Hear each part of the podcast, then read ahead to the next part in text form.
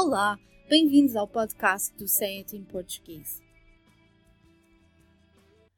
A polémica contratação de Durão Barroso pela Goldman Sachs continua a ser discutida a nível nacional e internacional e a fazer manchetes um pouco por todo o mundo. Podemos dizer que é um tópico que anda nas bocas do mundo. Outra maneira de descrever esta situação é dizer que o assunto está ou continua na berlinda. O sentido das expressões fazer manchete e andar nas bocas do mundo é, pelo seu contexto, bastante claro.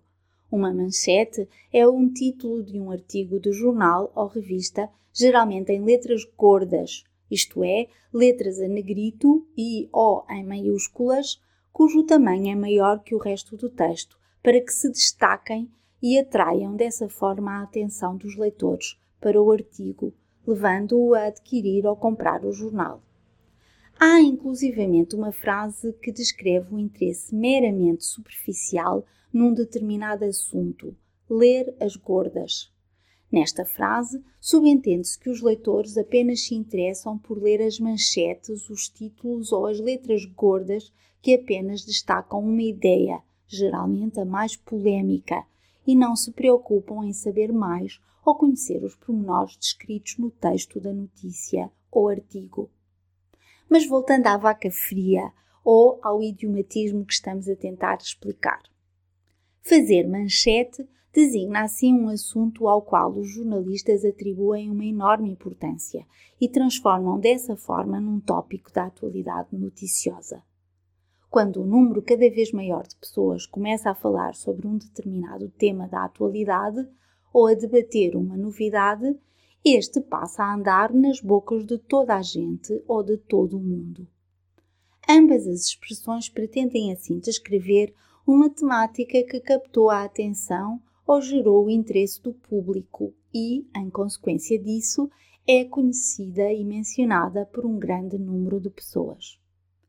No seu livro, cujo título recorre a um jogo de palavras precisamente com a expressão nas bocas do mundo, Sérgio Luís de Carvalho sugere que a origem possível desta expressão seja uma berlinda, isto é, um pequeno mas muito elegante coche de quatro rodas criado na cidade alemã de Berlim no século XVII.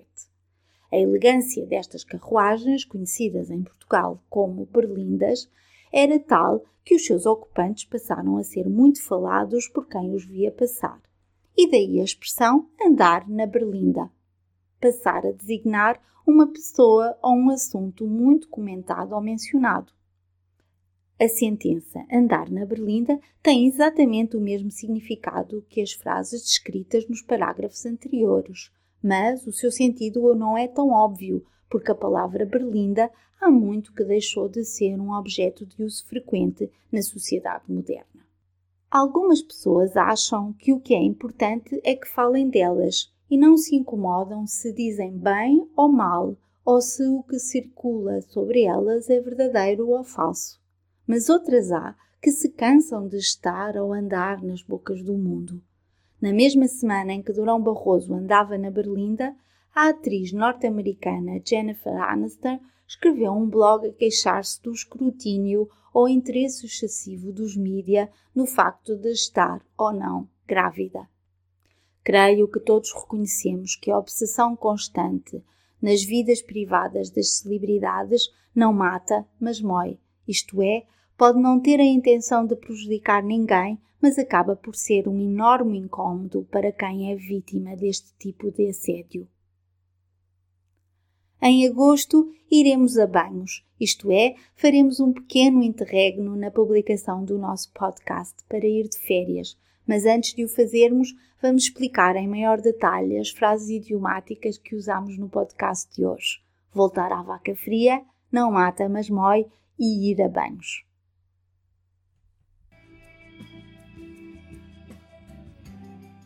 Até lá, fotos de uma boa semana.